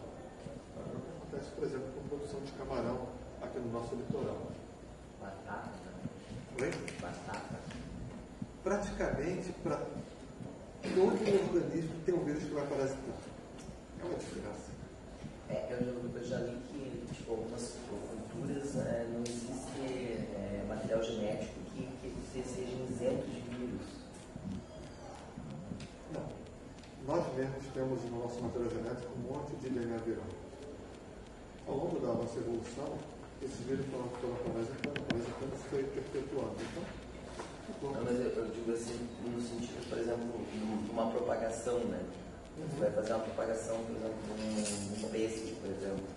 Ele, ele- esse vírus tem como migrar para a semente, daí a semente vai gerar o pé peixe, vai ficar com aquele mesmo vírus, enfim, vai, vai ser vai, algo- vai disseminando. vai disseminando. Vai disseminando. Você quer ver o galinha? Questão de galinha. Uhum. Existe um vírus que causa uma gripe muito forte e mata o, franguinho. É, eu sei porque realmente teve galinha, então passava muito tempo vacinando os bichinhos para não terem é, a infecção. Imagina você ter 5 mil aves agrupadas no espaço confinado. O mesmo material genético. O mesmo material genético. São todos irmãos gêmeos. Gente, entende? Então, entra um vírus ali e contamina uma ave. Como elas estão todas agrupadas, a disseminação é muito fácil. E você perde toda a produção. Então, um prejuízo de muito, muito dinheiro. Então, é realmente complexa essa questão do vírus. tá? E a gente tem que ter cuidado na produção de alimentos para não deixar o vírus entrar. Por isso que para entrar no existe todo um processo de preparação. Ah, vamos entrar. Se não é para colocar no galinheiro, pelo menos com controle não, né? Você tem tudo. Tem que botar um, um tapete de limpeza para neutralizar o trouxe da lixo que você traz da rua. É complexo. Mas isso é uma pre- precaução, porque se entrar um vírus, você perde tudo. Porque são animais, os animais que são modificados geneticamente, eles são animais muito sensíveis também. Não são, anim- é como um vira-lata, né? O vira-lata ele pode comer a comida do lixo, que está tudo bem. Você ele come até a pedra, né? Está tudo bem. Mas o, o animal de estirpe, né? Ele é muito mais sensível geneticamente. Porque tem muito, muito menos variação genética que um vira-lata. Então o frango que foi selecionado, ele não vai ter a mesma resistência de um frango de curral, que é frango de é solto, né? Que come minhoca, come barata, e você vai comer esse frango. Então, são, estou falando de cargas genéticas bem distintas. Enfim, os vírus são um grande problema quando você pensa em produção. Porque é muito fácil a produção de produção, é muito fácil a licenciar, porque você não aumenta as plantas todo com a mesma padrão genético. Se infectou, é porque vai infectar todos. Bom, então, você tem a de vírus, tá? São também, não são células, são organismos, é diferente. Eles não têm uma molécula de proliferação como uma célula tem. Uma célula é um sistema autocatalítico deu um pouquinho de carboidrato, é, aminoácido, ácido nucleico, ela vai se desenvolver. O vírus não. O vírus ele precisa entrar numa célula para sobreviver. Então, ele precisa infectar a célula. E aqui não são uma célula, talvez infectando, ele transfere o material genético dele, vai para a célula, e talvez as duas isso na aula já está aqui, está próxima. A ah, próxima aula já está aí, tá bom.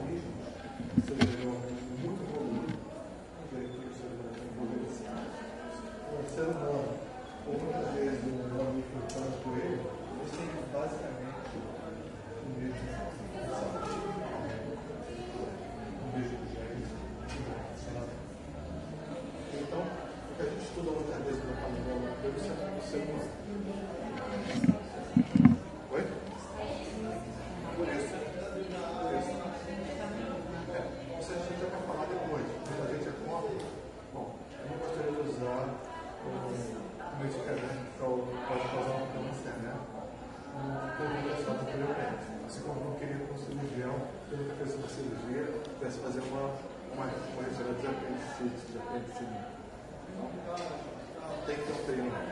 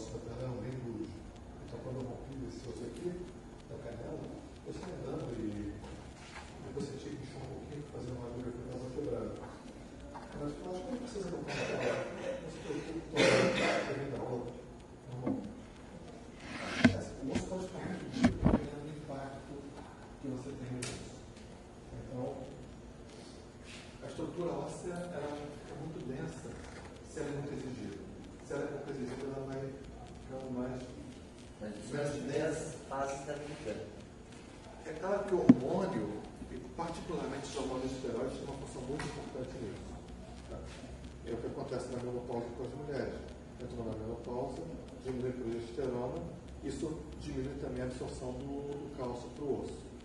Tá? Então, é claro que a grande estratégia é você se preparar para isso.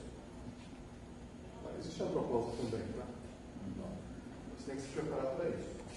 Então você tem que aumentar a massa ao longo da vida. Porque você sabe que você vai perder em algum momento. Então você tem que se preparar para as perdas que virão com a idade. E muita gente não se prepara, né? Sabia que na França, depois de cada refeição você come iogurte? Compra esse queijo. A ideia é cálcio.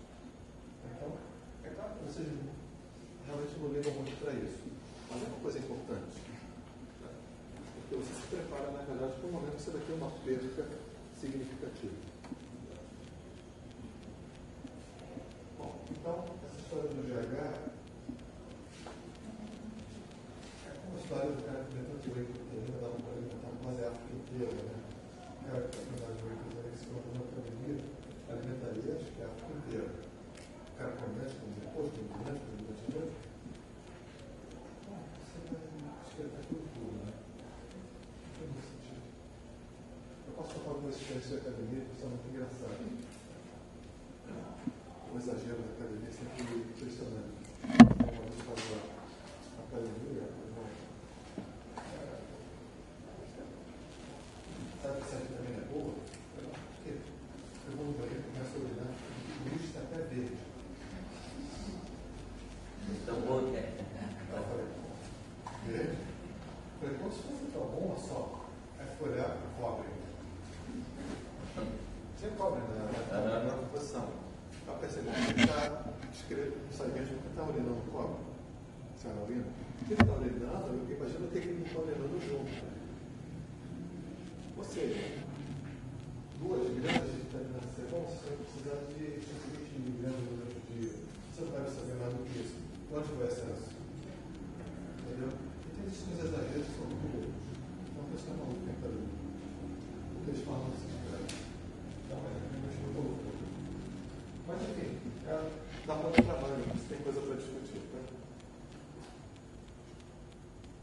Bom, então, é, normalmente as proteínas vão exercer uma função e essa função faz com que a célula é, estruture, funcione. O que normalmente acontece é que a gente sabe que a célula funciona como um sistema que nós chamamos de autocatalítico. Ou seja, se você tem uma célula e vocês têm células que vocês compram que fica na prateleira do supermercado, na levedura que eu falei ainda há pouco, na prateleira do supermercado. O que, que ela precisa para estar lá? Então, basta que exista uma pequena fonte de aminoácidos. Esses aminoácidos podem ser, se converter em proteínas. E essas proteínas, as enzimas, atuam fazendo com que se gere, a partir de nucleotídeos simples, DNA e RNA. O DNA e RNA faz com que as proteínas sejam, os aminoácidos sejam produzidos em proteínas. Isso vira um ciclo vocês têm, já fizeram iogurte em casa, por exemplo? Aceito. É o melhor exemplo desse processo. Né? Você coloca uma fonte de carboidrato para dar energia, uma fonte de aminoácido e uma fonte de nucleotídeos. Chega um ponto que vocês têm tanto, tanta bactéria que vocês jogam fora 80% daquilo que vocês vão conseguir é, comer. Isso é um exemplo muito claro de que é uma tecnologia muito simples de ser conduzida. Muito, muito simples. Quem já produziu algum sabe bem disso. Expandir organismo é muito fácil. Basta dar o aminoácido, o nucleotídeo e um pouquinho de açúcar para ele evoluir. E, como ele já tem um pouco de DNA, ele vai converter os aminoácidos em proteínas. E as proteínas vão converter os nucleotídeos em DNA. Ou seja, novos organismos. E eles começam a expandir. Então, manter células vivas é muito simples. Quem já fez iogurte em casa vai ter essa percepção de como se pode expandir uma célula. Basta vocês darem os elementos certos. Né? Aminoácidos, e eles chamam ácido nucleico, nucleico, nucleotídeos, dados nucleico e açúcares. Como são lactobacilos, eles vão usar a lactose, que é um açúcar doente. Depois a gente fala sobre a loucura da lactose, né? Eu posso comer lactose, não posso nem ver a lactose que eu posso tomar. Depois a gente fala sobre a lactose, glúten, essas palhaçadas todas que hoje em dia, que todo mundo é alérgico à lactose, glúten, a ar. Outro dia o cara estava na rua passando, o cara veio me oferecer um sorvete. Não tem lactose, não tem glúten, não tem açúcar, eu falei, o que é? Artesanal, bom, não quero artesanal. Eu quero sorvete com lactose. Então, essas loucuras existem hoje em dia. né? Mas enfim, a gente vai abordando isso ao longo. Então, manter uma célula é muito simples. Uma célula vegetal, vocês já fizeram esse experimento quando eram jovens, colocando feijão no algodãozinho com água. É muito simples manter célula. Para expandir célula, é muito simples. E veja que se a gente pode alterar geneticamente essas células, ou fazer uma seleção delas, podem produzir o organismo vegetal é, tem características que interessam. Quando eu falei da, saccharomyces, você está certa? Ah, eu não sei se a primeira função dela foi realmente fermentar cerveja ou fermentar o pão. Mas hoje em dia. Mas hoje em dia, o que nós temos disponível no mercado são, é, isso é uma levedura, um fungo, são leveduras selecionadas e modificadas geneticamente. Então, se você pega essa que você vai usar para fazer a pizza, ela não serve para fazer a cerveja. Eu já tentei fazer isso quando era jovem, não deu certo. Quando a gente já faz muitos experimentos, né? A gente pega Ela, uma banheira, ela produz muito um CO2, né? Exatamente. A pão produz muito CO2, e se você for fazer cerveja, explode todas as garrafas. Exatamente, porque ela não tem fermentação alcoólica desenvolvida. Uhum. Porque você tem na fermentação a produção dos gases e a produção do álcool, e os dois juntos. Então são leveduras selecionadas para fazer só fermentação com produção de muito gás e muito pouco é, álcool. Quando não faz o álcool, automaticamente não quebra também o açúcar. Então por isso não é próprio. É claro que tem a levedura para fermentação para fazer cerveja, mas é um outro levedura diferente. Às vezes você consegue selecionar naturalmente, né? Aquele, aquele pão, aquele pão que é feito, acho que é pão italiano, me engano, que, é, que é feito. Levana, né? Hã? Levana, eu acho que é o nome. É, ele, você pega o trigo e com, com o passar do tempo vai alimentando ele com trigo Sim, e, claro, e porque mandando- o é. carboidrato do trigo para. E vai, alguma levedura cai ali dentro e você pronto. Só que às vezes pode ter um pão meio ascético, um pão né, meio, lá, meio alcoólico, assim. Mas isso, isso demanda um pouquinho de conhecimento, sabe? Nos Estados Unidos tem uma padaria em Nova York que o cara conseguiu, um padeiro, ele ia trabalhando, fermentando, ele fazia uma fermentação natural, ele conseguiu isolar um tipo de é, levedo para fermentação do pão. E é um pão muito conhecido lá porque ele tem um tipo de fermentação que é muito peculiar, que deixa o pão muito fofo e muito crocante. Eu não comi, não conheço, mas eh, a história é muito interessante porque ele acabou patenteando aquilo. Ele desenvolveu a padaria dele através desse processo natural, ele foi desenvolvendo. Mas era um, parecia que era um cara que entendia um pouco, estudioso, ele conseguiu isolar o levedo. E ele produz agora todos os pães naquele levedo, faz fila né, na padaria do indivíduo, às vezes uma padaria de bairro, né? Faz fila para comprar aquele pão. E tem uma característica, ele é um pão muito saboroso. É o que o pessoal diz, eu não provei. Dia eu vou lá só para provar o pão. Ah, vamos lá para provar o pão. Vou. Então, coisas legais, porque às vezes o indivíduo, num toque de sorte, ele consegue um bom produto. Foi o que aconteceu com ele. Na verdade, para esses organismos vivos é muito simples. Basta que vocês tenham o que eles precisam. E um pouco de alguma coisa que gera energia para eles. Mas quando vocês vão procurar o, o, o governo, cuidar de procurar vocês colocam um pouquinho de açúcar na água, ou no leite, dão uma aquecidinha, coloca o beber, mistura e pronto, ele volta a vida né, e, começa a arrebentar. Você tem que dar um pouquinho de açúcar, ele precisa de energia para iniciar o processo. Então, normalmente as células são muito simples de serem manipuladas. Porque elas funcionam como um sistema autocatalítico. Desde que tenha alguns aminoácidos, elas vão produzir as proteínas importantes expandir, e desde que tenha os nucleotídeos, vocês vão produzir novas cadeias de DNA e vocês podem produzir novos organismos. Isso acontece com o Então, é um sistema muito simples de ser manipulado. Claro,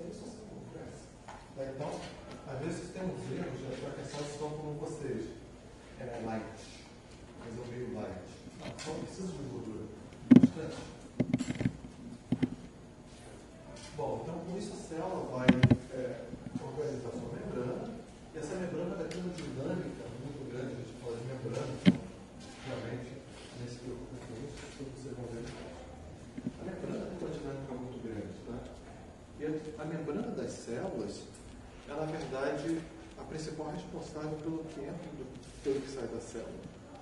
De novo, a gente vai abordar isso depois. Tá? Então, é através da membrana que as células incorporam os açúcares, os aminoácidos, é claro, vários como sódio, ah, tudo é necessário para a célula funcionar. Tá? Então, as células necessitam organizar primeiro a sua membrana para depois controlar exatamente o que entra e o que sai da membrana. Então, a célula se organiza, forma uma nova célula, ela divide, gera uma outra célula que vai ter a mesma característica, o mesmo comportamento, a mesma resposta, e vocês começam a gerar uma estação celular. Como quando vocês fizeram quando colocaram o de feijão no algodão, colocaram um pouquinho de água. De onde vem a gordura? Feijão. O grão, na verdade, é reservatório de aminoácidos, de açúcares, de nutrientes de gordura. Ah, feijão tem gordura? Tem. Todo grão tem gordura. Todo grão tem gordura. E a essa gordura é importante para desenvolver a planta. Então, é por isso, que a gente extrai o óleo da soja, né? Por isso, que a gente extrai o óleo do milho, que eles têm gordura. Essa gordura é natural. Servir para a planta formar fosfolipídios de membrana no futuro e formar uma planta cada vez maior. Bom, então, é baseado nisso que vocês podem manipular organismos muito facilmente.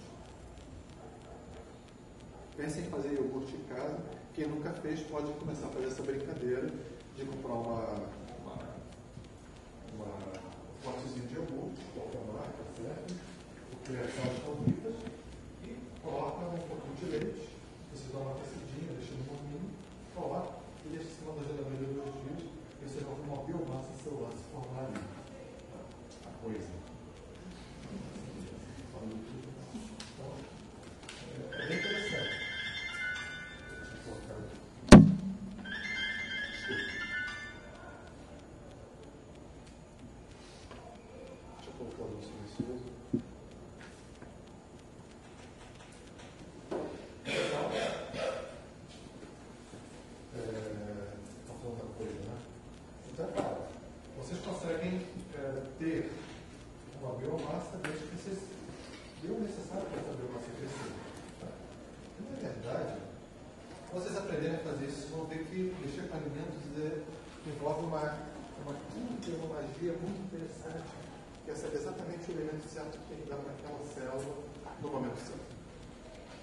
Ok?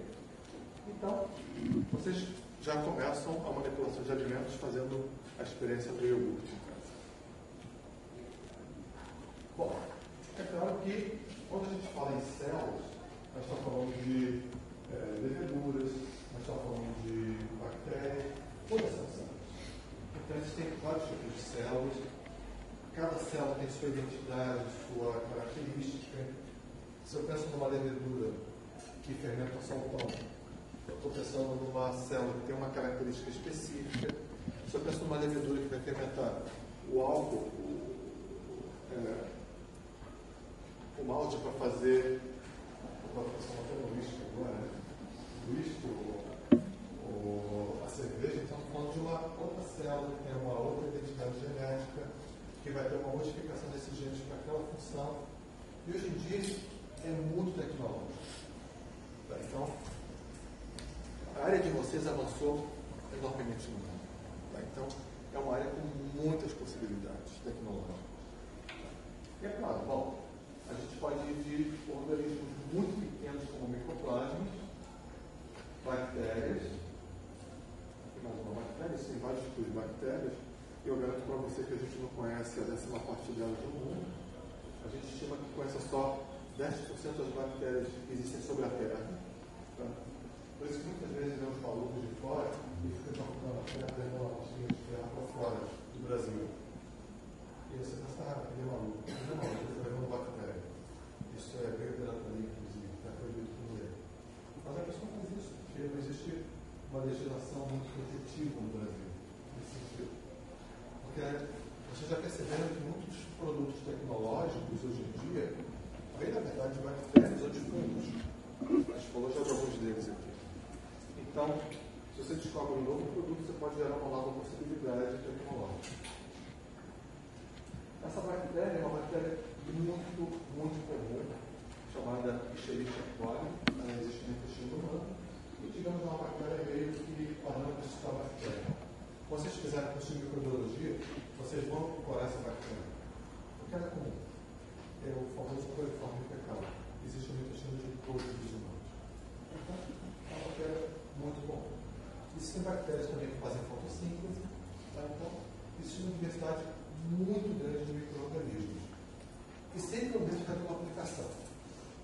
É o que, na verdade, se ensina para gente. Sempre você vai ter uma bactéria que vai ter alguma aplicação tecnológica importante. Ok?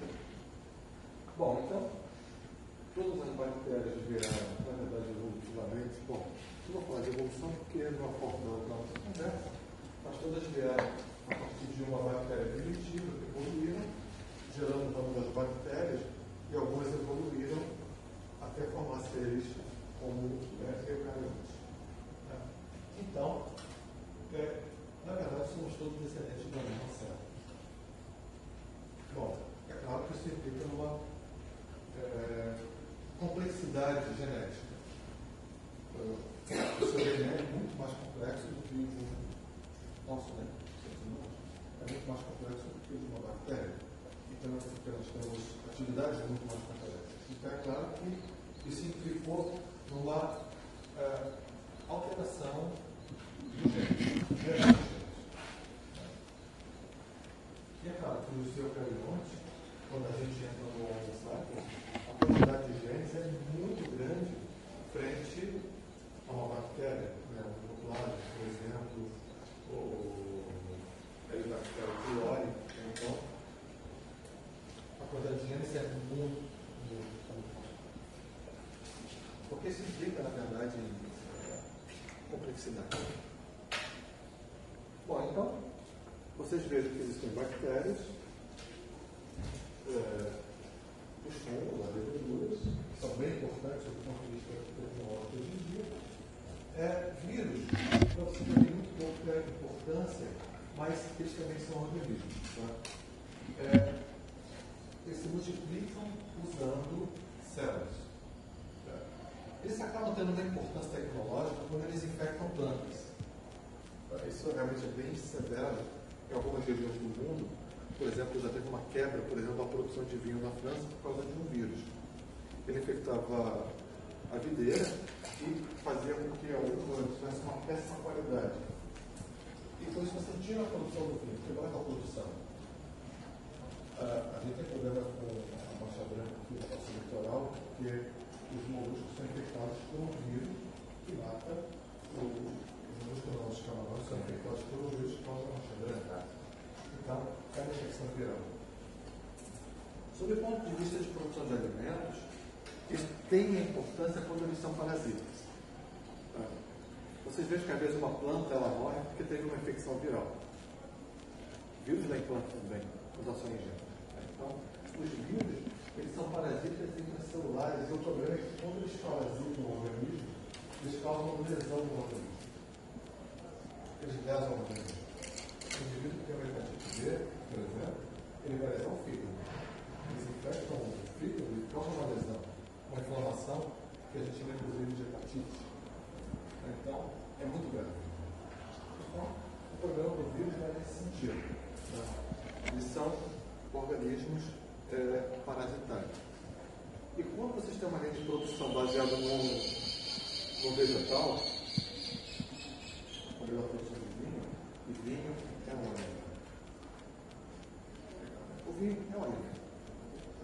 Inclusive, para a nossa legislação, a água é alimento.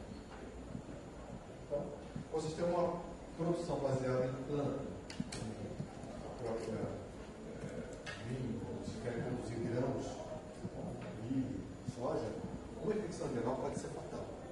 É o que acontece, por exemplo, com a produção de camarão aqui no nosso litoral. Batata. Oi? Batata. Praticamente, para todo organismo tem um vírus que vai parasitar. É uma desgraça. É, eu, já- eu já li que tipo, algumas culturas é, não existe é, material genético que, que se- seja isento de vírus. Não. Nós mesmos temos no nosso material genético um monte de DNA viral.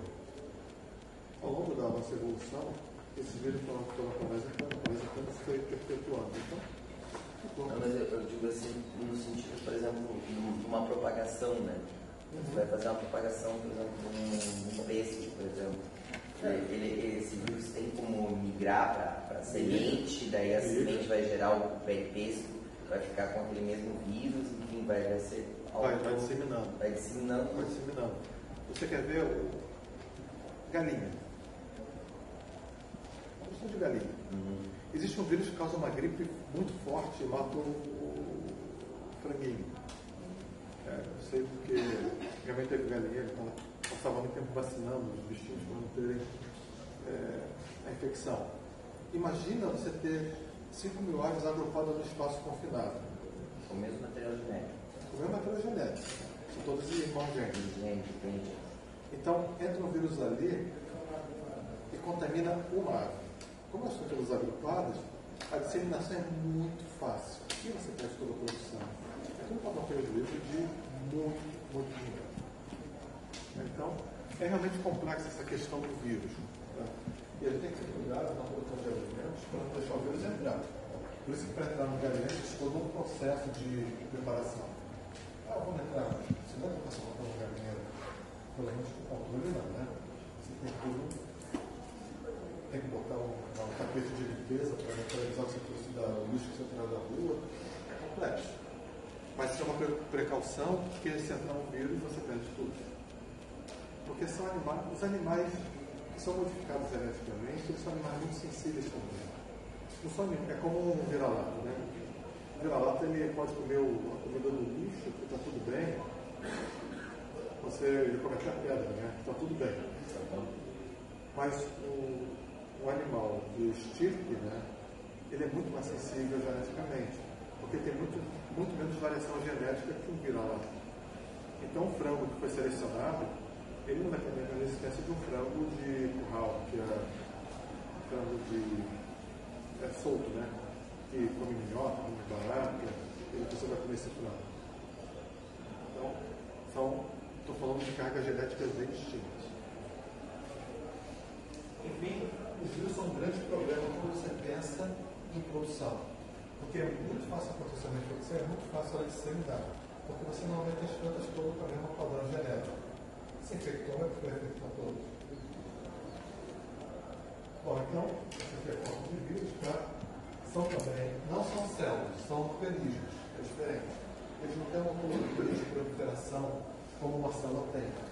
Uma célula é um sistema autocatalítico deu um pouquinho de carboidrato, é, aminoácido, ácido nucleico, ela vai se desenvolver. O vírus não. O vírus ele precisa entrar numa célula para sobreviver. Então, ele precisa infectar a célula. E aqui uma infecção uma célula, talvez infectando, ele transfere o material genético dele, infecta a célula, e talvez por isso السنة أقول هذا أكيد كانت رسمه آه رسمه طيب طبعا ده ما كانش